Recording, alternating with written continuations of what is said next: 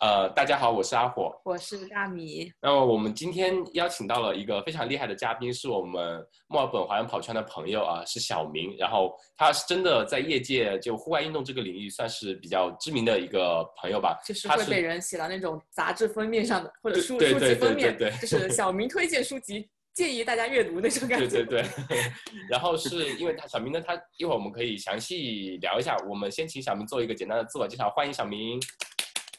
Hello，各位观众好，呃，应该是各位听众好哈，我嗯是《户外探险》杂志的主编宋明卫，哎各位朋友可能爱叫我小明，一般简称。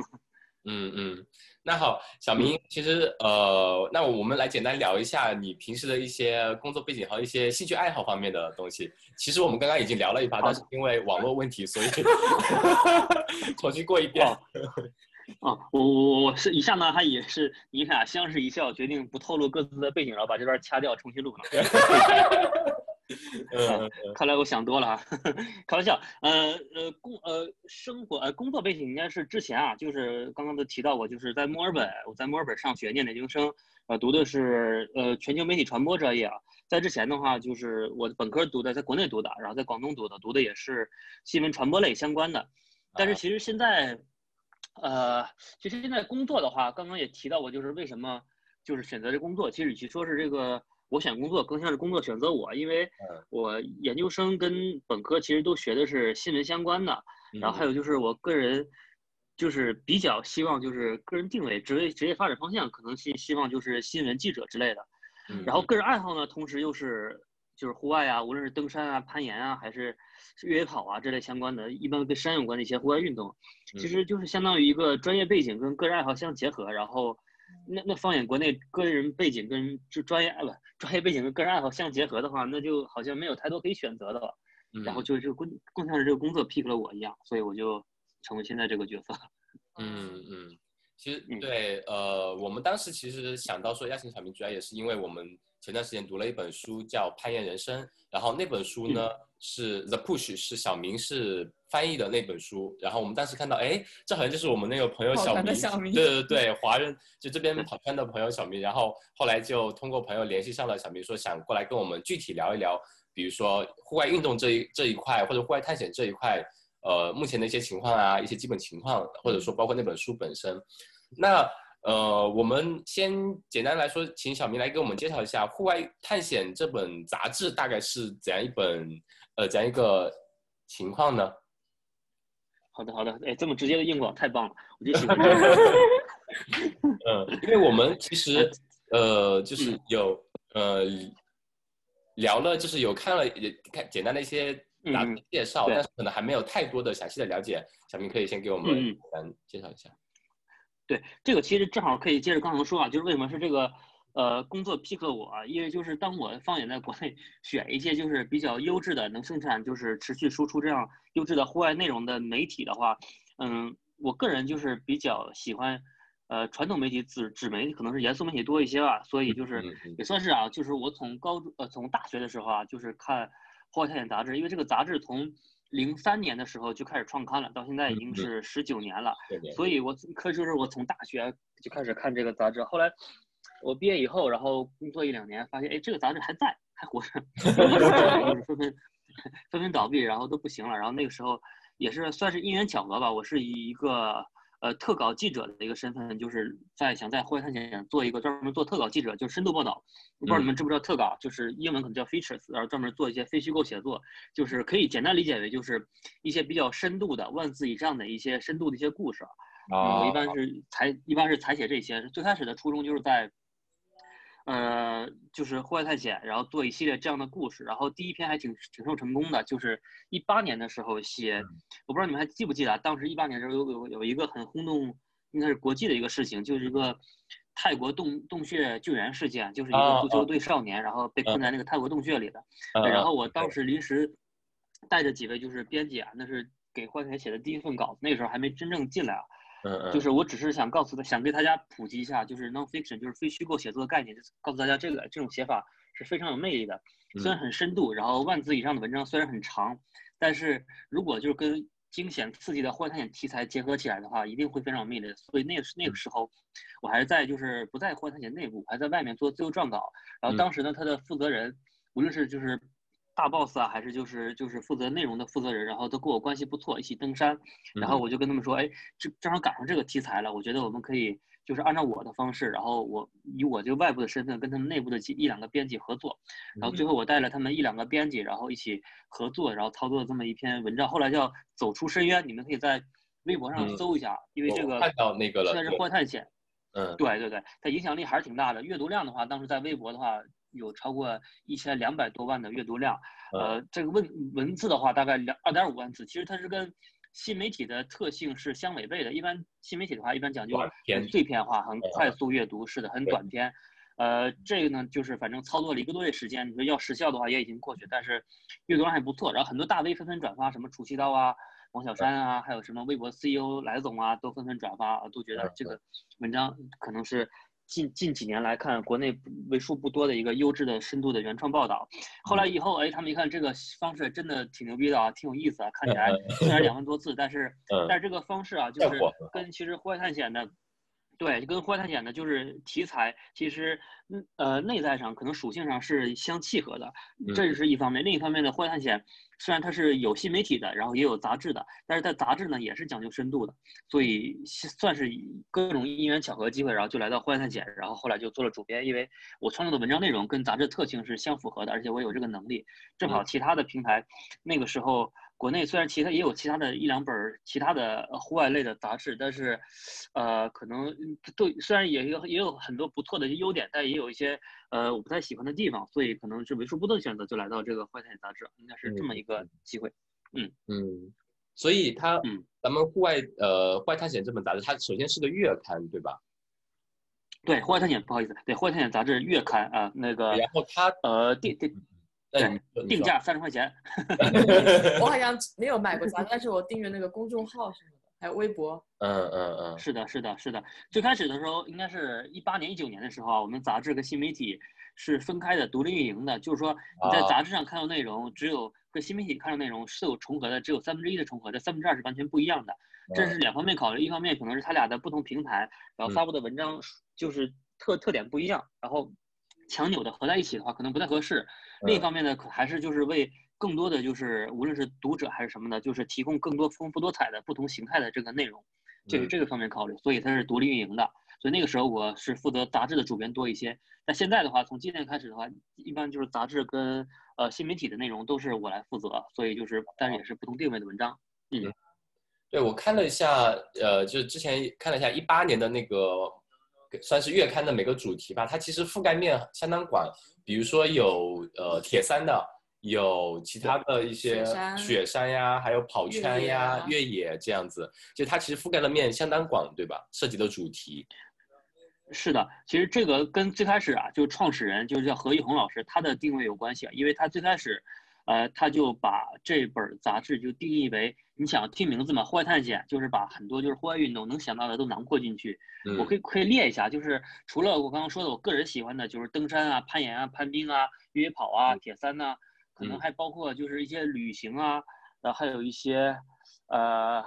就是自驾呀，就是很徒徒步啊，对装备啊，很软性的一些东西，包括一些文化上的一些很软性的东西都可以进去。就也就是说，我们经常说一句话，就是说你走出家门，涉及到运动都算是里面的。但是啊我们可能有有有一些有一些类别，虽然不叫排斥吧，但是可能尽量回避的，就是，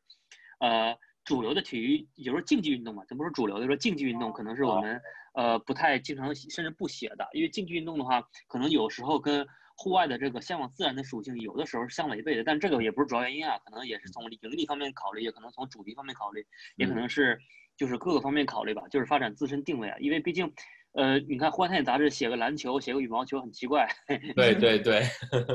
就写那些正统传统室内体育的话，可能相对来讲更适合竞技嗯竞技一点。这种户外探险，我感觉。呃，跟我们的这个主题比较像，就是野野外的，只要野起来的都可以。是的，是的，是的，是的，因为刚刚我说就是它户外探险还是就是户外向往自然多一些，竞技的话它也有自己的一套逻辑在。我一当然竞技的里面有很多特别热血的故事，你比如拳击啊、赛车啊都很不错，哦但。是可能它就跟户外还是不一样的属性，完全是不一样的一个点。嗯。那嗯。呃，咱们杂志就是呃，比如说这么多年过来之后，你对呃嗯。各个不同的运动都会有一定的了解，有没有呃，让你感觉特别深的，比如说国内外的一些户外运动或者户外探险现在现状的一些差异性的？有没有让你体会特别深刻的？特别是小明也在这边生活了很多年，然后对，也参加了很多国嗯外的比赛什么的。呃呃，比如我我我就在墨尔呃墨尔本澳洲嘛，就是对比的生活了三四年，然后在国内其实就可以拿就是我们我我们仨就是共同的一个爱好越野跑来说，应该都是是共同爱好吧？对嗯对对，对对，越野跑来说的话，呃，应该是我是一四年开始啊，可以嗯从个人经经历开始讲起。一四年开始啊，嗯就是我跟另外一个朋友，你们应该知道，就程小远，应该知对道啊。远远神，我们对一起就对喜欢他。对对对，哎，对，一三年还是一四年？对，忘了，好像一三年一四年，就是我们俩一起开始跑我们俩各自的第一场越野跑比赛吧，叫 Roller Coaster，在墨尔本的一个单电动山上。那是他的第一场越野跑比赛，也是我的第一场越野跑比赛了。嗯比赛前天晚上我住他家，然后还挺有意思的。然后跟嗯那时候他两个孩子挺小，不过扯远了啊。那个时候就是我就从呃那个时候呃应该说是我开始参加 roller coaster 那个比赛，就是听名字就是过山车。那个无论是比赛氛围啊，还是整体的一些创意设计啊，还是等等等等其他，那个时候我觉得在澳洲啊，应该算是越野跑气氛应该是比较成熟了。是比对对较成熟了。但那个时候呢，在国内是非常非常青涩的。怎么说呢？就它一个很明显的一个例子，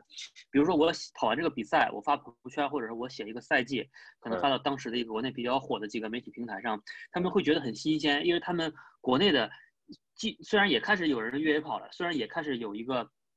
发展的初期了，但是大家那个时候。对这种国外的，可能他们知道，哎，知道 UTMB，知道 UTMF，知道一些国内超级大型的越野赛，嗯。在国外一些，比如澳洲的一些越野赛的话，但是那时候澳洲越野赛也是比较成熟了，他可能哎不不太清楚，甚至没听说过。呃，虽然他不一定要求他们听说过，但是他们可能觉得很新鲜。但这个新鲜感就足以说明一个问题，就是他们就是对更多的就是未知的一些东西，就越野赛方面的未知的一些，就是还是抱有好奇心的，因为他们会知道会有一些不一样的东西给他们一些冲击。嗯就可以说明，哎，大家可能还是目前的，呃，国内越野赛还是在局限于呃国内居多一些，虽然偶尔也会有人走出去啊，但是那个时候还是只是有人零星的几个人走出去一样。就那时候一四年，后来一五年、一六年可能是国内的爆发爆越野赛开始遍地开花，嗯是的，是的，开始成熟，然后国外的就更别提了。那这个时候呢，可能国内的一些越越野跑的一些跑者开始走出国外，可能去一些夏慕尼亚，可能开始，呃，去欧洲啊，去美国啊，开始参加一些。呃，大众的，但是有一些知名的，但是没有人参加过的，或者一些小众的，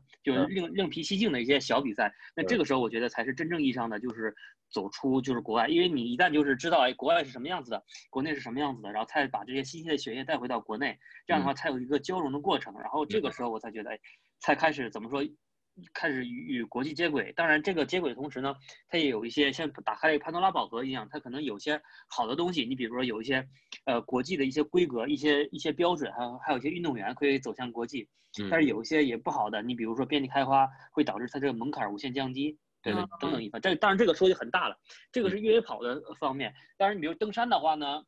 嗯呃，登山攀岩其实都不太一样，就是每个运动它都有相当于自己一个圈子。因为比如我们越野跑的话，可能叫越野跑圈儿；登山的话，它有登山圈儿、滑雪圈儿、自驾圈儿、摄影圈儿，什么各种圈儿都有。那每个圈儿呢，它都有自己一个生态。呃，再举个例子，比如登山吧，就是高海拔登山。那嗯国外呢，基本上还是大大神层出不穷的。国内呢，其实从规则上、制定上，还有就是体制上、文化氛围上，其实都是，呃，不太好。虽然这几年可能也会有一些后起之秀啊，但是嗯那就是纯是个人行为。但是个人行为很有时候很很难就是扭转整个局势啊。嗯，还是比较小众。对，毕竟就是这种接受度可能或者说普及度相对门槛会高一点，然后比较小众，那可能只有那些对技术水平相对高一点的，他们可以有能力去参加，然后有能力去做一定程度的推广。但是可能对于大众来说，这个就感觉对他们来说有点遥不可及的那种感觉。是的，哎，这个你刚才说的门槛是很重要的一个因素。除了门槛以外，还有一个我觉得要说的一个因素就在于，呃呃，怎么说？大家可以说是一种呃，就是刻板印象吧，就是嗯因为因为一般在国内啊，提到高海拔高海拔登山，你比如呃，我跟一些比如我随便我说找一个大学生，找找个大学生跟他说登山，他可能觉得，哎，年轻人嘛，可能觉得可能会有兴趣尝试。但是假如他回家跟他妈说，妈，我要去去四姑娘山登山，他妈可能一个大嘴巴子就扇过来，就说登什么，就是登什么山登山嘛，就。呃，对，因为他们因为因为可能父母啊，他还是无论是相对保守，还是他们接触到一些登山的一些国内登登山的一些新闻，都是大多是负面的，所以这个登山呃特指高海拔登山啊，就是给他们留下一个刻板印象，就觉得哎登山就是危险的，就是有死亡率的，就是出人命的。对，嗯嗯实际上呢，可能远远不是这样的，因为可能你们就比如，呃，攀攀过岩都知道，可能攀岩对虽然跟登山不一样，那他们提到攀岩，可能就觉得像徒手攀岩那样的，像那个 像 solo 那样的，实际上室内室内攀岩是很安全的。那可嗯能家长的话，他们觉得登山跟攀岩就是一样的，攀岩就是就爬在一个石头上，很暴露感很强的，然后随时可能掉下来。他们觉得登山可能更危险，随时来个大雪崩把人卷走了。那这个那有这个。对，有这个父母的刻板印象在呢，那可能家庭教育就会给大家就是孩子们留下这么一个恐惧心在，或者嗯至少哪怕他不恐惧，至少他提到这个词的时候，假如他从来没接触过，他提到这个词，提到这个概念的时候，他第一反应可能是，呃，来自于父母的习习得来的，会觉得，哎，第一反应是抗拒的，会觉得第一第一反应是恐惧的，会觉得至少是呃。就是嗯不知道，但哪怕就是宁可远观，但也不敢就是近完去自己去去真正去入手操作这个事情。那有这个前提在的话，那那一切都很难推广开。那包括政策上也是有一定原因的，因为呃，万一出个假如咱们在国当地的政府的对出也蛮大。对对是的，对一般政一般这种情况呢，政府就会一刀切，然后索性把这个东西全部都砍掉。嗯，然后当地的政府啊，包括当地的各方面，其实哎各种原因都再加在一起。我去年说到这个，可以提提到一个就是呃小故事啊，就是去年我写过就一篇文章叫做《白河攀岩》，后来这个文章也挺有影响力的，大概也也是特稿的形式，大概一万五千字吧。后来发在我们婚探险的封面上，也发在那个读库那个哦国内很有名的一个读本上，大家可以看一看，叫《白河攀岩》，就这四个字。呃，前面你搜 outdoor 特 outdoor 特稿，然后白河攀岩能搜到，就是讲白河，就北北北京，也是国内最著名的攀岩圣地，也是北京最著名的一个攀岩圣地，叫白河。那个地方呢，早期应该是一早期是九十九十年代九十年代起就开始发展白正式的发展，就是一些攀岩运动，就开始有人陆陆续续的攀呃在攀岩，但是在呃十十年前吧，应该是五六年前的时候，嗯就是因为那个白河经常有人出事儿，但出事儿啊是指那些有人不是攀岩出事儿的，是有人在那溺死的，就是有人那个白河嘛，有人在游泳溺死的。但是很多政府，就当地村民和政府，他觉得，哎，经常有人在山上攀岩，他们会无形中把这个人的溺死跟这个攀岩这个事件，实际上那个溺死的是大学生在那野野泳啊，会把这个东西联系在一起。也可能他们觉得，哎，万一出事儿，政府要担责任，所以他们我想说什么？所以他们在那立个牌子，就是禁止啊，呃，跟大禁止野泳、篝火、嫖娼、吸毒及攀岩。就上升到这种程度了。呃，对对对对，他把这个攀岩跟这些偷鸡摸狗的事情啊，就是呃并列为为就是合为一体了，就是就相提并论了，你就可以说明，哎，这个至少在当地政府上是一个什么程度？那这个从这一个小乡镇，他们就可以以此类比，就是你想这还是北京的一个乡镇，还相对来说好一点，以此可以类比到其他一些地方，因为大部分的国内攀岩的地方都是肯定不是在城市里面嘛，肯定都是就自然攀岩地，都是一些比较呃野的一些地方，所以那其他一些小城镇其实也可以差不多类似的一个。政府当地政府可能也是类似的这么一个看法，我觉得哎，它是一个很危险的一个运动。那有这个前提的话，一切都很难推广开。嗯我感觉跟大家的生活习惯、生活状态也有关系吧。就像这边，我想感觉所有的人都比较没有那么社畜，就会平时工作也没有特别累嘛，所以到周末的时候也会去花几个小时去嗯爬山啊，干嘛？但是国内很多朋友他们觉得，哎呀，我我忙了五天了，天天通宵熬夜的，最后让我在家里喘口气吧，我我我不要出去折腾自己了，这样。我觉得是是的，是的，对一种生活习惯的，像这边就平呃，比如在国内很多人，比如朋友出来约，那我们可能就约个饭啊，约个什么。这边可能会很多时候会约一些户外的运动，一起去，比如冲个浪啊，一起去攀个岩啊，就是这样一种生活方式，在他们的观念里面可能会更容易接受一点这样子。是的。哎你说这个太让我羡慕，还冲过浪，冲过两浪。嗯嗯，我觉得就哎是，你说到这个，嗯，你你说说。到，这个，我想起来，就是其实，呃，这个的话，刚刚这个现象，前两年确实在这个疫疫情的原因，可能特别是这几个月，明显有很多改观，虽然有一定报复性啊，就是说嗯。疫情很多人憋在就是家里面了，憋坏了，北京可能对憋坏了，北京现在就是可能是会稍微好一些，所以嗯。大家会因为这个原因，所以它是抽到断食神动流嘛，所以它报复性消费，有时候虽然不能说报复性消费啊，就是报复性的心态，会觉得哎，对他会比以往任何一个时候都更加的向往自然，所以嗯你会发现这两三个月，无论是你在刷朋友圈，还是在新闻微博上看，还是各种文章看，会发现大家。呃，反正大城市吧，无论北上广还是杭州，都他们都会更加的向往自然。怎么说？他们嗯更加希望露营。无论是就，但是这个是一个很复杂的一个生态啊。你可能有一些肯定是一些纯户外爱好者，他肯定是更加爱露营了。但有嗯些从来不敢接触自然，就不想接触自然，就完全抗拒自然的人，他开始慢慢打开这个心态，他开始慢慢嗯走向自然，他嗯开始就想去露营。哪怕一些网红，虽然网红是一般都最拒绝自然的，因为他们觉得哎就想在城市比较精致的生活，嗯但是网红他也开始就是接触一些自然相关的一些，对，咱们就说呃网红是露营啊，网红是野餐呐、就弄一个西北莜面的格子布铺铺铺在草坪上，然后对对对。野餐特别多。呃，对，那咱虽然咱咱不说这个，那它可能每个生态它都有各种现象，这很正常啊。因为但是它至少说明一点，就是大家有个抱平心态，就是它比以往任何时候它都更向往自然多一些。对这个整体上来讲，从平均水平来讲肯定是好的，但是刨去一些破坏自然的层面啊，整体来讲是好的。但这个肯定是现在有一些畸形的，有时候变态的一些发展，就是说 它已经过于过于就是过于逐利了就过劲儿了，有点儿。嗯是的，这会导致就是等这个，当然可能疫情和需要一段时间过去之后呢，等慢慢平复心态的话，它会有像潮水一样，就急速的就是涨潮，就急速的退潮。对，它的它是这样的。嗯嗯，对，呃，其实说到刚刚，呃，小明说到就是，比如一三一四年那时候，比如我们呃说越野圈为例，就一三一四年那时候，国国外越野圈可能相对比较呃发展的相对好一点，比较完善一点，然后国内可能慢慢开始有那个市场开始起来了，然后在后面从嗯很多专业的运动员出去之后，把那套比较成体系的完整的体系带回去之后，其实这两年我感觉国内的。呃，越野圈其实就发展的相对比较完善，包括刚刚我们说的，说很多当地政府其实它也是会扶持你这个运动，来带动当地的一一些，比如说旅游啊什么，嗯因为我们户外越野它这种就是会让你去到一些你平时很难去到的一些地方，看到很多体会不到的美景。那很多一些边陲小城啊，一些很野的一些地方，就可以让我们嗯呃更多的一些普通运动员或者普通人能体会到那种漂亮的地方。我感觉对于户外探险这一块来说的话，其实可能有不同的呃其他运动，比如说攀岩。那如果呃后续我说呃大家慢慢开始有这个意识之后，不断的开发，把自己的呃比如说一些乡村的一些小地方啊，把那些漂亮的地方开发出来，举办比如说一些赛事啊，或者说做相关的一些推广，那慢慢的可能呃我感觉对那个运动本身也会有一定的推广作用，会相对都会比较好的，一个市场可能也会起来。但是前段时间还有新闻说有有两个研友，他们去不知道什么山上自己钻了洞，然后被被政府举报，然后罚了几百万。就是他哦巨巨蟒山是吧？呃对，巨蟒山那个事件啊，就是罚了六百万。但是，哎，就是你刚刚说说词很重要，就是他们是研友。其实，就攀岩圈子里，就国内攀岩圈子里面，就是不认可他们俩是研友。为什么呢？就是就是引入一个背景哈，就是在江浙地区啊，就是国内的江浙地区啊，就是呃，他们就是尤其是江浙地区，可能其他地方也有啊，就是专门有一些人，就像他们就就是那两个人，他们就是喜欢，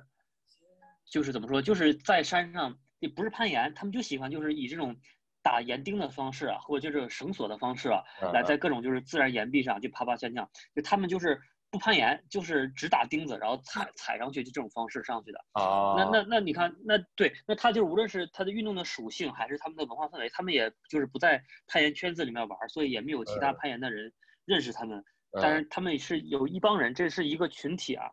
所以他们就是。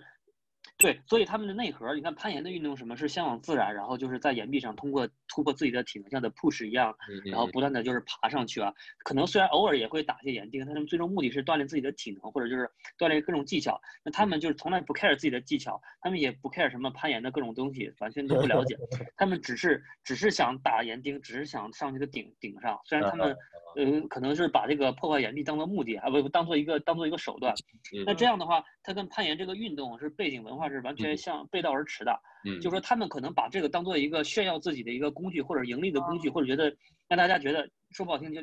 当做一个装逼的一个工具。那这样看呢，那它是完全跟攀岩没有任何关系。所以很多人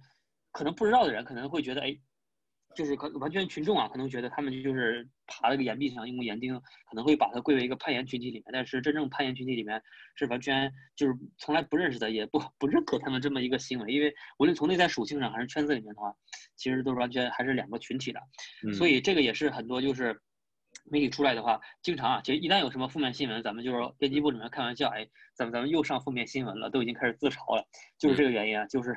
就是很多人就是只要是有负面的，就会把这个相关归为一体的，嗯，所以他们还是不太一样的，对。嗯，所以对我我感觉很多的户外运动，就户外探险类的也好，我们可能初衷就是能让人去更好的跟自然去产生一些共鸣，或者说去体会到自然带给我们的那种美好的东西。那有些行为它可能就是纯粹只是为了说要征服自然，然后采取一些呃去破坏自然的东西。我感觉这种就是跟大大部分的那种我们的价值观可能都会相违背。他们感觉就是我只想在山顶拍个照，我管你是。爬上去的还是坐直升机上去的？我 只要拍照，我是的，是的，是的，嗯，对你，所以你看他们的初衷，就能看出很多东西了。嗯，对，所以其实，呃，我们回到最开始的那个问题，是国内外运动的现状的一些，呃，户外探险的一些差异，怎么说呢？我感觉是有一些呃群体，比如说越野啊，或者其他的一些群体，它其实在国内相对已经比较成熟了。那一些呃小众一点的户外探险，比如说攀岩、登山，它其实相对会小众一点。我感觉它的可能。呃，还没有引入一个非常完善的一个体系，或者说怎么样，所以可能对他们的一些行为规范还没有到达那样的程度。我又想起一个新闻，就前段时间有个翼装飞行的女生，然后在出了事故嘛，然后就是一片倒的基本都在骂他，说他不珍惜自己的生命啊什么的。但我感觉人家就是为了追寻自己的，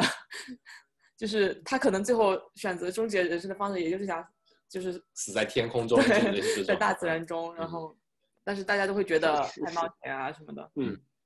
对对，基本上是差不多的。虽然那个女生可能还有自己的另一个故事，比如教练的原因啊，还有个人的就是经验不够的原因，但是她选择这种方式肯定是没问题的。就很多人就是很多媒体质疑，其实质疑的是他选择这种方式，就他的世界观质疑和价值观质疑的这方面。那可能这个的话，就是我跟你们俩是差不多的一个这么一个观点，就是他们不认同，那没办法。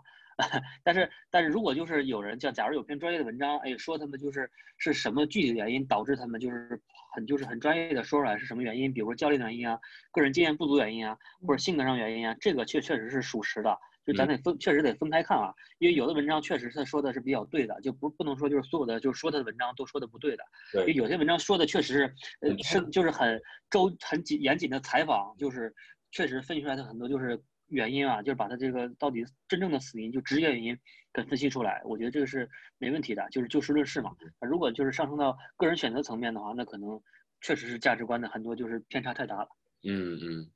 就是整体的群众的价值观和这种世界观差异，就导致大家对这种户外探险的热衷度也会不一样。对对，嗯，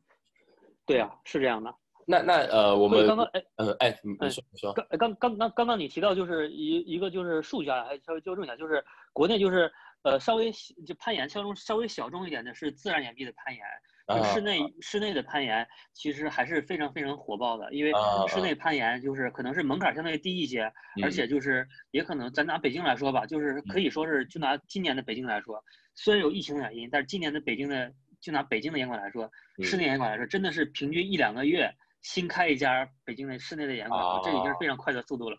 你想，一年就十二个月，就意味着今年我觉得 会有新增六七家室内严管，就在北京这么一个城市。就是北京现在至少有快二十家严室内严管了，那肯定它是有。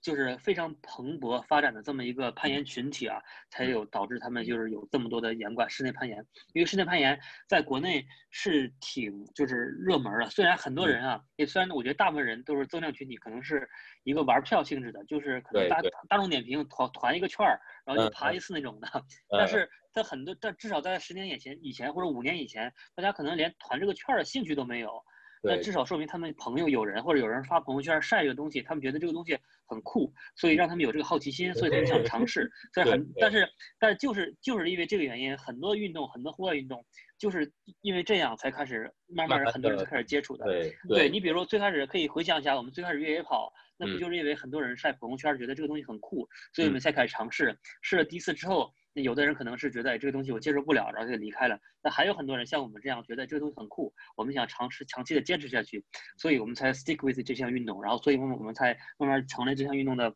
簇拥和粉丝，所以我们才热爱，然后才有越来越多这样的群体，才成为这样一个运动圈儿，才有这个氛围嘛。那我觉得这是一个好事儿嘛。那攀岩现在就开始有这样的一个起点。对，对，我觉得就是刚刚的表达意思，也就是说，不管每一项小众的运动，它总会有经经历这样一个过程。那么目前看来，比如说我们的攀岩，室内攀岩这一块的话，可能跟当初的越野就是一样的。慢慢的，后面可能会正更正规化，然后大众对它的接受度也会更高一点。其实对整个户外探险或者户外运动这一块来说，都是一个非常积极向上的一个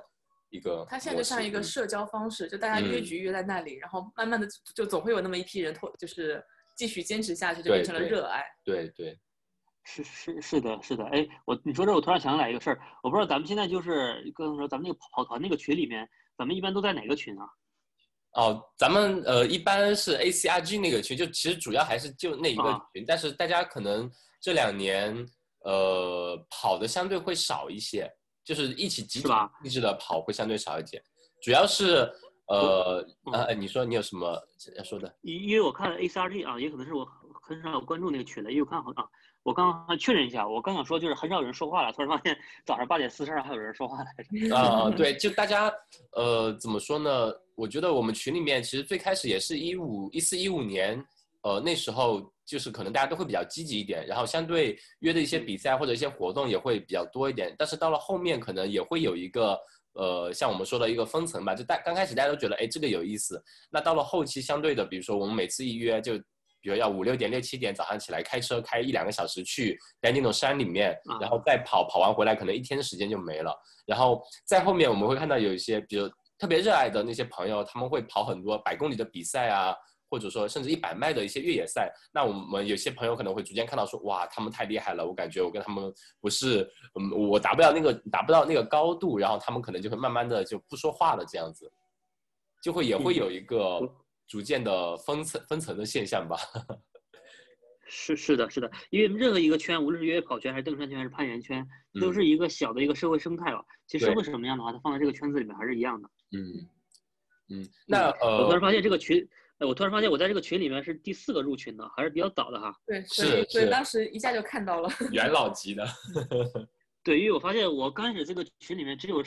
十个人不到，就至少这个情况维持了至少小半年的时间，就是这十个十来个群，我十来个人的这个群里面，就天天聊天啊之类的。对。后来我突然慢慢壮大了，壮到二百多人，还是挺挺了不起的啊。那时候是一三一四年吧，是队长疯跑嘛，呃，还有比如说南哥啊，是的，呃，Sophia，是的，呃，对，几个人一起，是的，是的，对，还有还有思琪，你们认识吗？吴思琪，是的，对，他也快毕业了，对，因为因为对，因为对他跟我是一届的，都是莫大的，但虽然我们不是一个专业的，但是都是一届的嘛，所以我们俩还他他比我快多了，所以我他还有陈航远，经常各种比赛吧，就是见啊，还挺有意思的，对，嗯，我们还挺怀念那段时间的。对我们关系都还蛮好，就也是想跟思琪后面也约一期聊聊思琪，人称越野小王子的，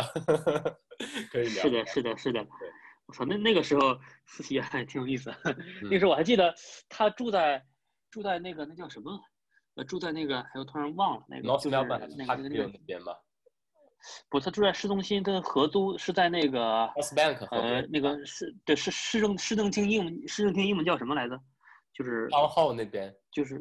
啊，对对对对，就在那个号旁边，它那条街上，就是它的一个小巷子里面，就那个跟华人街之间的一一条巷子里面，然后合租的，我经常去他家，咱俩互相互互借装备用。那个时候啊，就意思意思，你想那个时候我操，过就借什么装备呢？就借那个越野跑的小腿套，现在可能没有人用了哈。那个时候就是比较流行的一款，就是那个 Compress Sport R2，就那个时候比较第一代了。我们俩开始借那个用，我操，那个时候 那个都借，太有意思了，就差借袜子啊。是，嗯嗯，那我们说回来，呃，对，呃，就是讲户外运动这样一个情，就国内其实小明对国内的这种，比如说你刚才提到的，对于社会的认可度，对一些户外探险的一些可能有一定的呃污名化，是或者说是一些呃不认可。那你作为呃咱们杂志的主编来说的话，你会不会有一些想法，说想通过我们杂志去为改变这个现状做一些呃？怎么样的一些帮助呢？有没有过大概考虑过这样的一些想法？呃，其实基本上，呃，怎么说？就是举个例子啊，比如说刚刚提到那个翼装飞行那个事件，我觉得就是从第一时间，然后发一个科普的文章。嗯，我记得当时发那篇文章叫，呃，你对翼装飞行的误解到底有多深？其实从这个标题就能说明出来，呃。第一时间就想跟大家就是澄清，其实真正翼装飞行是什么样子的，嗯，就并不是大家想的那样子的，还还有这方面的东西啊。包括攀岩的，还有什么一般山上有封山啊，或者有一些就是呃呃户外或者徒步的人，然后进山里面扔很多垃圾，比如说我们每年十一过后啊，贡嘎山区很多徒步的人就留下很多垃圾，然后这时候很多新闻报道，主流新闻会报道出来，这个时候我们也愿意就是澄清。但是这个得是一般都是还原的前提下澄清的，就是有一说一，确实有垃圾就得把这个事情就是给澄清出来，到底是谁扔的，然后进要进一步再拓展的说说其实大部分人是什么样子的，当然肯定得用用自己的方式说，就是既让公众接受这个事情，然后然后又让圈子里人认可到这个事情的严重性，让大家就是，呃尽量就少扔垃圾，还有就尽量大家对翼装飞行没有那么多误解。其实呃，尽量也慢慢尝试吧，一般都是赶上时效性事件，就借着这个势能，然后再传播这个事情是比较有价值的。如果平时的话，每天就是假如每篇文章都传播这个事情，其实看的人也容易烦。大部分时候还是就是传传播一些就是可能攻略啊，或者一些攀登的一些经历啊，或者攀岩的一些分享啊之类的，还是这个居多一些。嗯嗯嗯，对，是呃，在有热度的时候，能及时的跟大家澄清，可能会更容易。改变大家的一些观念，不然的话可能会给人一种无病呻吟的感觉。嗯，呃，对，是的，是的，要不也别人以为咱们是道德婊呢，就一天，就一天一一天一一天一天没事说说这个东西，说这个。接接下来下一个问题啊，我们继续刚刚的话题，就是呃，我们讲到杂志本身这一块，呃，就是说我们呃小明肯定是作为主编有想说通过刚刚也也提到了，就说通过。呃，对一些时事的一些热点，然后能尽量能改变普罗大众，或者说大家对这一些户外探险这些运动的有一些的误解，呃，这一块其实我觉得可能肯定不是说一个短期能实现的目标，肯定要通过长远的不断努力去实现。而且我觉得国内的这一块的呃运动方面的关注肯定会越来越多，然后市场或者说整个观念肯定会变得越来越越好吧。那我们呃说回来说说。小明，我们本身，比如说户外杂志主编这一份工作，有没有带给你一些额外的一些 bonus 呢？一些刚好能 match 到你的兴趣爱好方面的一些福利？啊，对，一些关于就工作微观的福利来说呢，就是比如经常公司能收到一些微观的，对，微观的福利呢，就是公司经常能收到一些新产品的测评，哎，没问题，可以蹭一下。在宏观的一些，宏观的一些。对宏观的一些福利呢，呃，可能说是，呃，因为可能是主编的角色吧，可能接触到一些，呃，可能是圈子外的，比如媒体圈子的其他的一些杂志的主编，可能经常会学习到一些很多东西啊，呃，包括可能经常会因为这工作嘛，要必须得关注一些圈子里面一些动态，所以对一些每天发生的事情啊，算是比较一个灵通的一样的这样这样子吧。嗯嗯，就是户外，其实更更多的还是一些个一个知识方面的一对。嗯嗯，对，一呃，白小生应该算不上吧，应该应该千小生差不多。嗯，开玩笑，就是呃，算是一个是知知知识方面的，一个是经验方面的，其实还有基本上一样，但是有利有弊啊。那太忙了，每天每天经常忙到就是半夜十十十点十一点的，然后才开始就是开始真正属于自己的生活才开始了。嗯嗯。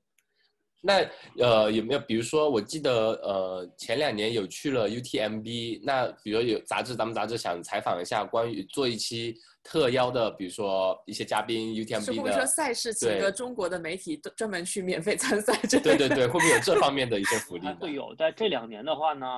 呃可能读者的话，因为我们读者就是硬要说硬要说群体划分的话，可能徒步会多一些，所以越野跑的话，你看以前我们啊按照以前杂志传统，每年八月刊。是专门做跑步的一刊，所以每年也就是说只有这么十分之一或者十二分之一的这么一个选题机会会做到跑步。然后越野跑的话，其实很多我们读者，比如说徒步类的读者，可能 UTMB 的这个知识还需要普及一下。所以你要采访一些更精英一些选手的话，他们可能会未必感兴趣，因为他们觉得我不太 care。但如果有一种除外啊，你比如说像 K 天网这种的 K 天 Jonet，以前就是应该是去年。嗯，去年应该是一八年，对，一八年年末的时候，就是我采访的，就 Kilian 来中国来上海的，然后去采访的，然后就是写的关于 Kilian 的一个深度报道。那这种可能读者会感兴趣一些，因为他们身上的故事性是足够丰富的。嗯，因为他们，你假如咱们写一个正常的一个精英选手，你比如写一个，比如写个什么最近的那个 Jim w i s l e y 他可能觉得这个，你比如他写的话，肯定写他各种参赛经历啊，他可能大部分读者就不太。就大部分徒步的读者，或者是玩其他的运动的，比如说滑翔伞啊，或者是一些登山读者，可能不太不太清楚他那些比赛到底意味着什么，所以他们就更难看这篇文章，很难有代入感。所以一般就是出，对，所以就大部分的要踩的话，可能也就踩一些纯顶级那种，本身就有丰丰富的故事性那种，本身就自带选题的，这个可能会踩。但正常的话，可能就是一般就不会踩。嗯，那还有一种就是，你还有一种是国内的一些选手，这样的话，国内选手如果他可能完成了一个很了不起的一个成就，你比如齐敏，还有当年的闫龙飞，这种的话，我们也会报道，因为他跟国内的读者有一定的连接性，他们觉得，哎，这个是这个是一个偶像一样的，这个是一个英雄一样的，他们会产生链链接，因为他们就是在生活中中可以见得到他。如果是很远的一些国外的竞技选手呢，普通竞技选手可能会不会踩，因为他们觉得跟自己没太有关系啊。嗯，因为这很现实。嗯嗯嗯，对。嗯，那呃，那我们再讲一个，就是我们在呃开头就提到了的，就是小明本身是我们呃呃翻小明是翻译了我们那之前说的那本书，呃教义了那本书，呃 The Push 就是攀岩人生。那么，其实我们上一期也前两期也也聊到了这本书。那小明能不能给我们讲一讲，你作为一个翻译者，你对这本书有呃，就是读完这本书或者翻译完之后，你会有什么样的感受呢？可以跟我们聊一聊这本书吗？呃，最开始我接触到这本书的时候，就因为我看了好几遍啊。最开始看的时候是看英文版的，我觉得这个书特别棒。后来看。看了就是台湾版的，因为它现现有台湾版的，就是台湾繁体中文版的。嗯，虽然那个书名那个比较中二啊，叫《垂直九十度的热血人生》，但是里面的翻译特别特别棒啊。因为那个当时台版的翻译许田宁老师啊，他就是中文功底很深厚，虽然他，对，虽然他不接触，虽然他不接触过就是户外或者也没接触过攀岩。但是中文翻译功底深厚，所以导致就是翻译的结果很棒。后来就是直接导致就是后来我们就是想考虑变成简体的话，要不要就是当时的那个责编和那个主编，呃，中信了中信的出版社的主编考虑会要不要直接就是拿来。后来发现有些语境还是不太一样的，还不如自己直接自己翻译了。然后来就是才变成现在这样的一个呃，乔静老师主要翻译，因为乔静老师之前翻译过《孤身绝壁》啊，然后后来就是我来做教育这么样一个层面。嗯，呃，因为当时就是，所以看过好几遍。因为教育的时候，呃，怎么说？就教育的过程是怎么样的呢？就是一般我教育两个方面，一方面是专业知识肯定的，因为就是无论是攀岩还是登山，可能我会更了解一些。因为无论是一些地名啊，还有一些技术词汇，虽然一些大岩壁攀登的词，可能我也会采访一些国内的一些先锋的攀登人物，比如何川啊之类的。这样的话，因为就因为采访的，一般翻译的教育的话，我也会采访嘛，因为这样的话会更严谨一些。嗯，呃。呃，但是还有一些就是文学上的东西，因为我自己也是个译者，所以我会也也会有一些补充。但是整体可以说是，无论是原版的英文的，还是就是台版的，还是中文简体版的，大大反正陆陆续续吧，就是今天我看了四五十四五十次了，因为有些章节甚至都能背下来了。嗯，我觉得总体来讲的话，呃，我可以说就是，我觉我我我个人觉得这个是一个非常了不起的一本书。为什么呢？因为它是符合我对就是一本商业文学的一个很完美的一个想象。呃，怎么说？怎么叫完美的想象？因为有三个指标，我是个人比较认同的。首先，这故事本身是一个非常伟大的故事，然后其次呢，它是一个很优美的一个文本，就是它里面写的，就是无论是一些心理活动的描述很到位、很精彩，独白很真诚，还有就是它一些语言也很不错，然后包括呃一些情节都很 OK 吧，所以我觉得它文本很棒，再加上它的情节啊。它是，嗯，也是很不错的。也就是说，捋一下，可能我说有点乱啊。就是首先，它这个人物是一个伟大的人物，那故事是一个伟大的故事，所以它的文本是一个非常优秀的一个文本，就是它这个语言表达方式很优秀的一个文本。就是故事、人物跟文本，在我看来，这三个非常重要的指标都达到非常不错的一个九十分以上的一个水准。所以我觉得，符合这样的一个前提的一个商业文学，在至少在国内的。中文的市场，简体中文的市场上是非常非常罕见的，所以后期的话，我非常想推广它，也是这么一个原因。因为我觉得很多人就是，即使你不攀岩的话，其实看这个是也也完也是完全 OK 的。对，因为它已经超出超出了一个攀岩的语境内，它更像是一个呃，你要说它有时候虽然也可以算是励志的范围，它励志肯定属于但如果只是。只把它框在一个励志的框架里面呢，又有点小了，因为它又不仅仅很不仅仅是励志那么简单，因为它有很多内心的独白，无论是一些恐惧上的，还是内心挣扎上的，还是一些被前妻抛弃的时候那些很无助啊，那些都是已经不仅仅是励志的，更像是一种呃，还说不好，一种就是很很真诚，但是又是很揪心的那种感觉，我觉得很不错。所以我觉得这是我对这本书的这么一个感觉嗯。对我们其实呃读完这本书之后，也有一点感觉，就是感觉你不需要去很懂攀岩，你甚至都可以不用知道攀岩是什么，但是你能从这本书里面去，或者说是从作者那个本身。呃，汤汤姆他本身身上的他的一些个人经历上去找到很多你能引起你人身上的共鸣，就说你自己的一辈子可能也会经历这样那样的境遇，可能会呃跟汤姆比较类似的一些境遇，然后你能在他身上能感觉能得到某种力量，能让你走过那些境遇，我就觉得这种就是这本书本身带给我们的力量，而不是说你一定要去了解攀岩，或者说了解一些专有名词才能去体会到他那种。呃，共鸣，我感觉这应该也是我们户外探险或者说户外运动所带给我们的魅力，就是很多时候它可能不需要不不需要用语言去传达一些什么，本身的一些行为或者说本身一些故事呢，也能让我们让一些圈外的人也能引起一些共鸣。我觉得这这点是这本书所能呃达到一个非常了不起的一个点吧。对，除除此以外呢，刚刚我说那些就是几个指标，我是就是对，就是所有的就是。比较普适的，就是对所有的就山岳的图书而言都比较适用的。它是针对我个人而言哈，嗯，就是我个人很个人很喜欢的，就是除了刚刚那个大的方面呢，更细的一方面是带给我很大的一个感动的原因，是在于汤米对于攀岩这项运动的纯粹的热爱程度，这个纯粹度让我非常非常感动，而且非常非常激励我。嗯，那这个纯粹度体现在很多方面，无论是就是每次的跌倒的时候，这个纯粹性，就是比如。呃，这个还真有点说不好，但是我不知道你能不能感受到，就是比如，他有的时候啊，他就是反商业的，就是反社会，甚至有点反文明的那种情况。他只想一个人在山里面待着，然后什么都不干，只想攀岩，就只干这一件事情啊。这个就是，呃，他就这个如果只看这一点的话，他就已经说是一个攀岩者，已经是很。很就是很简单了，就更像是一个艺术家，因为我觉得只有艺术家才能达到这样一个纯粹的境界，而且是那种梵高级别的那种的艺术家，就是戈尔的那种级别的艺术家，就是可以，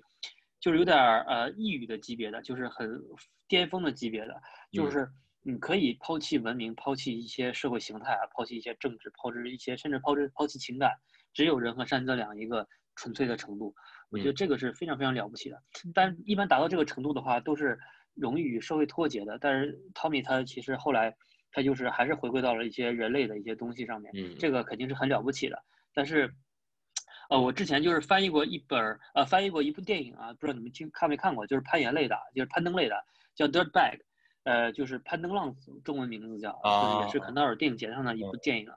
呃，就是讲一个老头儿。他从二十十七岁开始攀登，一直爬到九十四岁，爬到死为止啊！哇，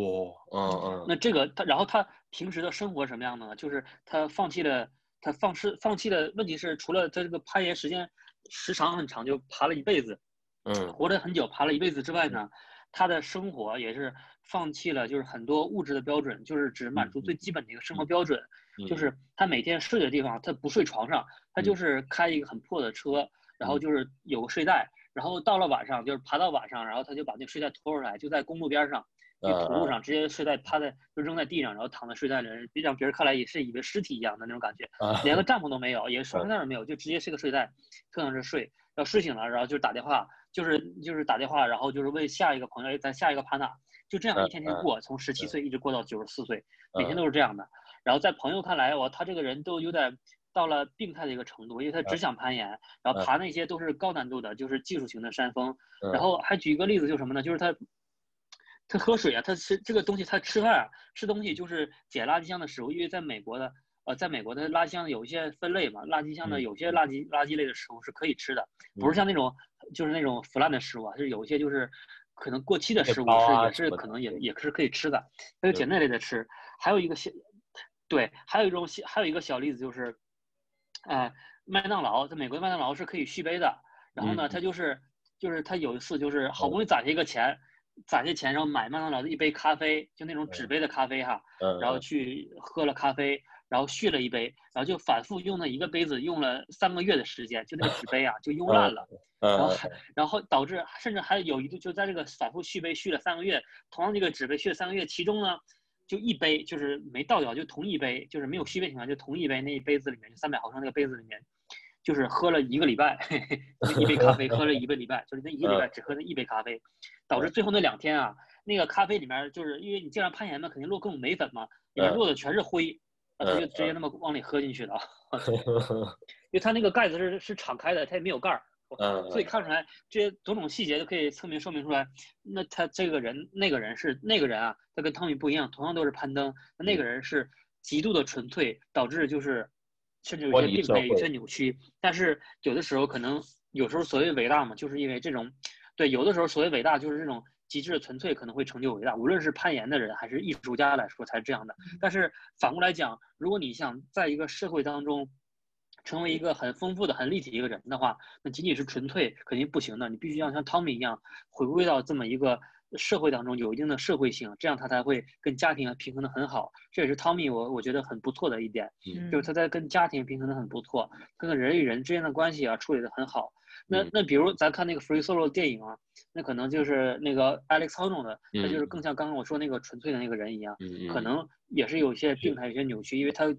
追追求的极致的纯粹，那必须要极致极致专注，要不然你可能放在 free solo 的语境下，对 free free solo 语境下可能就会有很致命的危险。但是有的时候可能就是像他这样的极致的专注度跟纯粹度，可能才会成就伟大。但是从另一个方向讲，像 Alex Honnold 的这样的，可能他会，你像他在电影里面说的，他觉得连拥抱都很难，就是他想还想慢慢学习做一个 hugger，就是做一个学会拥抱的一个人。所以，那就是现在这样子。嗯。对我对你提的那一点，我觉得也是深有体会的。就是他们他其实，在经历了比如说跟前妻离婚，然后在经历了那个人质事件之后，包括他对他为了他的前妻跟他的父母关系发生有冲突之后，他其实要做的一件就是做的事情就是回归岩壁，回归他最纯粹的东西，就是喜欢在岩壁在岩壁上可能住上几个月，然后慢慢的去探索酋长岩这一切的东西。就是他，我感觉。呃，包括我之前在前一集也说到，就是说他的那个攀岩对他来说可能像是一种信仰，就是真的非常纯粹，它可以让他暂时剥离开生活带给他的一些烦恼或者琐碎，能让他回归到最初的那种享受攀岩的那个状态。然后我觉得你有一点也说的就是非常对了，就是包括他，他其实没有剥离开他的社会属性，是为什么？我觉得是他的后来的第二任妻子，他的第二任妻子包括给了他一个孩子之后，能把他从。纯粹的剥离开现实之后，能拖回来，就能形成一个纽带。然后包括汤米，他最后征服这个酋长岩黎明墙的时候，他其实给自己的计划也是说，我这两年我必须要征服他。如果再不征服他，他自己可能就不会再去征服他。是为了什么呢？是因为他的孩子，比如说为了他的家人，他可能有更大的责任，不会说再去完成这样一项他追逐了很多年的一个计划。所以这些我感觉也是，他是攀岩对他来说可能是一种信仰，是非常纯粹的爱，同时他又能。对他的家庭也是非常有责任，对他的就这种关系也能保持的就非常好。同同时，我觉得这也脱离不开他的第二任妻子对他的呃很大的支持吧。我们杂志肯定是非常好的，非常值得去购买的。那么除了这本杂志之外，我们还有没有其他的一些新书，或者说一些活动、一些运动可以给我们做个推荐的？是有什么推荐的新书？还真有，呃，也不能说呃也真有，就是我就拿最近我手头上几本来说吧，呃，我那我就直接说了哈，呃。因为我不知道你们有没有关注哈，就是有个台版的，因为我还挺关注港台的书籍的。台版的就是新书新出了一个系列，叫做那个 Meters 系列，Meters 一个山岳文学系列。这个系列非常非常棒。然后他们系列的第一本书叫做《辉耀之山》，就是光辉的辉，然后荣耀的耀，然后之山就是山峰。你们可以关注一下这本书，就是也是讲就是呃很伟大的一个故事啊。因为这本书呃除此以外故事很不错之外呢，呃它。也是一个很了不起的故事，也是很攀登方面的。然后，它这个设计也非常棒，封面设计也非常不错。嗯啊，还有就是刚刚就是应该是十二号吧，就八月十二号就马上会出版，在国内出版的叫《人类登山史》。那这个听字听起来名字很大，因为是 DK 做的，就 DK 专门做百科类的嘛。但但是你会觉得，哎，这个名字很大，会不会就是里面东西就讲的很敷衍？其实不是的，因为它的我可以肯肯定一点，因为这个。它的这本书特别厚重，大概有两公斤厚，然后开本特别大，但是非常非常珍贵，因为里面内容是英国皇家地理学会跟那个那个和那个阿尔卑斯登山俱乐部他们两个人合作的，然后出的内容，所以无论是照片内容、照片啊，就是资料珍贵程度，还是清晰度，还是里面的这知识的谱系的，就是丰富度，还是体系的，就是完整程度、系统程度，都是非常非常牛逼的。所以可以说是它这个书叫《人类登山史》，它就是你想的那样登山史，就是非常详细，就是非常宏伟的一本书。我觉得非常了不起，能做成这么一个书里。八月十二号会出版，虽然有点贵，两百块钱，但我觉得非常值得收藏。啊，还有呢，呃，想想啊。呃，还有什么书呢？其实我看，我就看看看书架上有什么书了。呃，还有 一本儿，呃，我正在我手我手头上正在翻译的这本书啊，就是我手头上正在翻译的，大概翻译了小半个小半年了，但是还在翻译，可能有些脱稿哈。嗯。是那个之前有本书你们肯定知道，之前有一本书是严冬冬翻译的，叫《天生就会跑》，你们肯定都看过。啊啊啊！对对。呃，天生就会跑的这个作者 Christopher McDougall，他的新书叫做《Running with Sherman》，Running with Sherman，然后，嗯他的新书呃就叫 Running with Sherman，对，其实讲这个作者个人经历，就是跟一他新新收养收新收养了一只驴子，然后他跟这个驴子教这个驴子怎么跑步，然后最后他跟这个驴子然后一起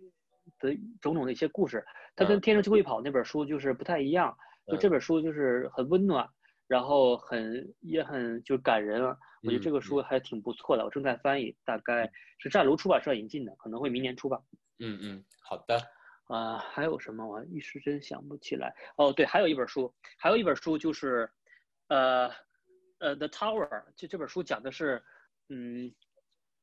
讲的是巴塔哥尼亚的这个呃这这么一个。巴塔哥尼亚这个山峰的这么一个攀登故事，就是它的作者叫 Kelly Cordis，呃，Kelly Cordis 其实这个人作者你们可能没有听说过，但是这本书的话，可能你们也没有听说过，但是这都不重要。但是说一点可能会吸引到你们，虽然这本书还没有中文版啊，是英文版的，因为这本书的作者其实也是的 Push 的联合作者之一，哦因为可能这个是在简体中文版里面没有，后续里面没有提到过，那其实在原版里面会提到过，就是因为 Tommy 他仅靠自己。是完成不了的 push 这本书的，因为这本书的话，它还有需要一些专业的一些写作者来给他一些辅助上的建议或一些润色。那这个润色的人，无论是这个整个剧情的结构，可能是按照一定的好莱坞的叙事结构来写的。就比如 The push 这本书，它好就是它它得肯定是里面的东西都很真诚，但是它必须得有一个作者专业作者来建议他怎么写，才能把这个写写的更好看。然后还需要一个作者来润色。那这个作者呢，就是 Kelly Cordes，就是。这本书就是我该推荐这本书的《Tower》这本书的作者，呃，所以我觉得如果你喜欢这个《破纸》这本书，说不定也喜欢《The Tower》这本书，也是有可能的。嗯，对，呃，其实还有很多书啊，因为我就是，呃，因为我基本上每天不干别的，就除了就是工 作、看书，就是运动这几方面事情了。嗯，呃，那先推荐这些吧。对，对我估计就是够看够你们看一阵儿了。哎，对，如果还有一定还要再补充一个的话，呃，就是。啊，你们我不知道知不知道一个超级越野跑者，也是那个《天生就会跑》里面提到过那个越野跑者，啊，但是如果你们就是背的背包是就是 UD 的背包，就是背着 Ultimate Direction 那个背包，你们可能也知道这个作者叫 Scott Urick，他也是个超级跑者嘛，他的新书，呃，也不叫新书了，应该是前年出版的书，叫 North，就是根据他跑阿巴拉契亚山径的这个这么一个故事，而写的，就是他不完成了阿巴拉契亚山径的这么一个 FKT 嘛。写的这本书叫《North》，只有英文版，但是你们能在亚马逊买得到。它是以这个 North 这个他跑阿巴拉契亚山境 FKT 这个为主线，然后穿插他跟他妻子珍妮两个人之间的故事，写的也非常非常不错。嗯，你们可以看一看。嗯，哎，先推荐这些吧，应该也挺多了已经。好好的，对，这么多书够我们看一阵了，我们要采购一番。其实包括我们听众一样，如果你对户外探险或者户外运动，有有一些很呃想去了解，或者说对一些这方面那些人能想从他他们身上吸汲取一定的精神力量的话，我觉得其实都是蛮值得去读一下的。对，还有不要忘了订阅他们的杂志。对，杂志。对对对。那呃，我们最后请请小明呃，有没有就说，比如说我们现在疫情可能大家都基本上都是在国内，哦，那你自己个人的感谢对。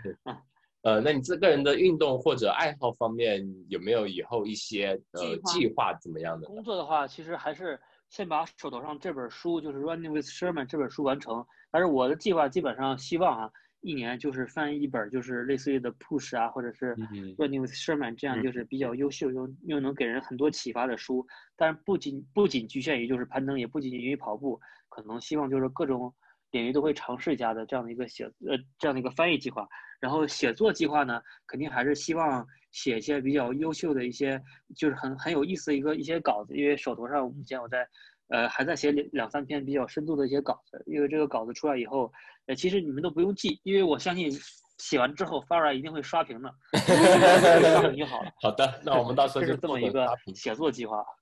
嗯，不能透露一下吗？然后攀登计划呢，还是希望，呃，因为我个人的。因因因因为个人的，就是个人的计划，就是还是希望，因为我不知道你们知不知道，因为我个人还是非常喜欢将高海拔攀登将和哎和越野跑两项运动结合，就是速攀各种雪山，所以我还希望今年或者是明年有机会，争取就多速攀一些雪山，对，用就就是用最快的方式跑步上雪山，上一些五六千米的雪山。目前我已经完成了国内大概六七座，比如像雀儿山啊、雪五峰啊，或者是四面山大峰、二峰、三峰啊。还有是玉珠峰啊、哈巴雪山啊，各种山的一些五六千米的雪山的一些速攀，有些当然记录也是保持，但是有些记录被人破了。不过这都不重要，反正以以后肯定会把这个记录给破回来的。但是我还是希望就是无论破不破这个记录，以后还是就是多速攀这些雪山，然后以这些有意思的方式来完成各个雪山。基本上还是这些吧。嗯嗯，写作、攀登、翻译还是这些，当然还有工作。嗯，嗯好的，那我们今天非常感谢小明。呃，给我们简单的分析了一下，就是国内外的一些户外探险的一些呃现状吧，然后包括呃小明的这主编的这本杂志《户外探险运动》它本身的一些基本信息。然后其实我觉得作为一个户外运动爱好者，这本杂志肯定对我们是会有非常强的吸引力。然后它里面的一些文章，小明花了大量时间去呃主编的这些文章，肯定都是非常有内容、非常吸引人的。呃，还有包括小明推荐了那么多书。我觉我觉得接下来的呃，今年到年年末的精神食粮肯定都是够了。那我们首先呃，非常感谢小明能给我们带来这样一个非常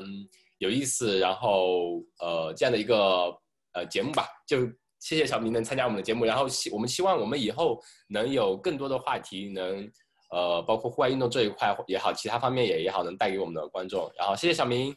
谢谢。好的好的，感感谢各位辛苦辛苦，有机会再见。好，拜拜，拜拜。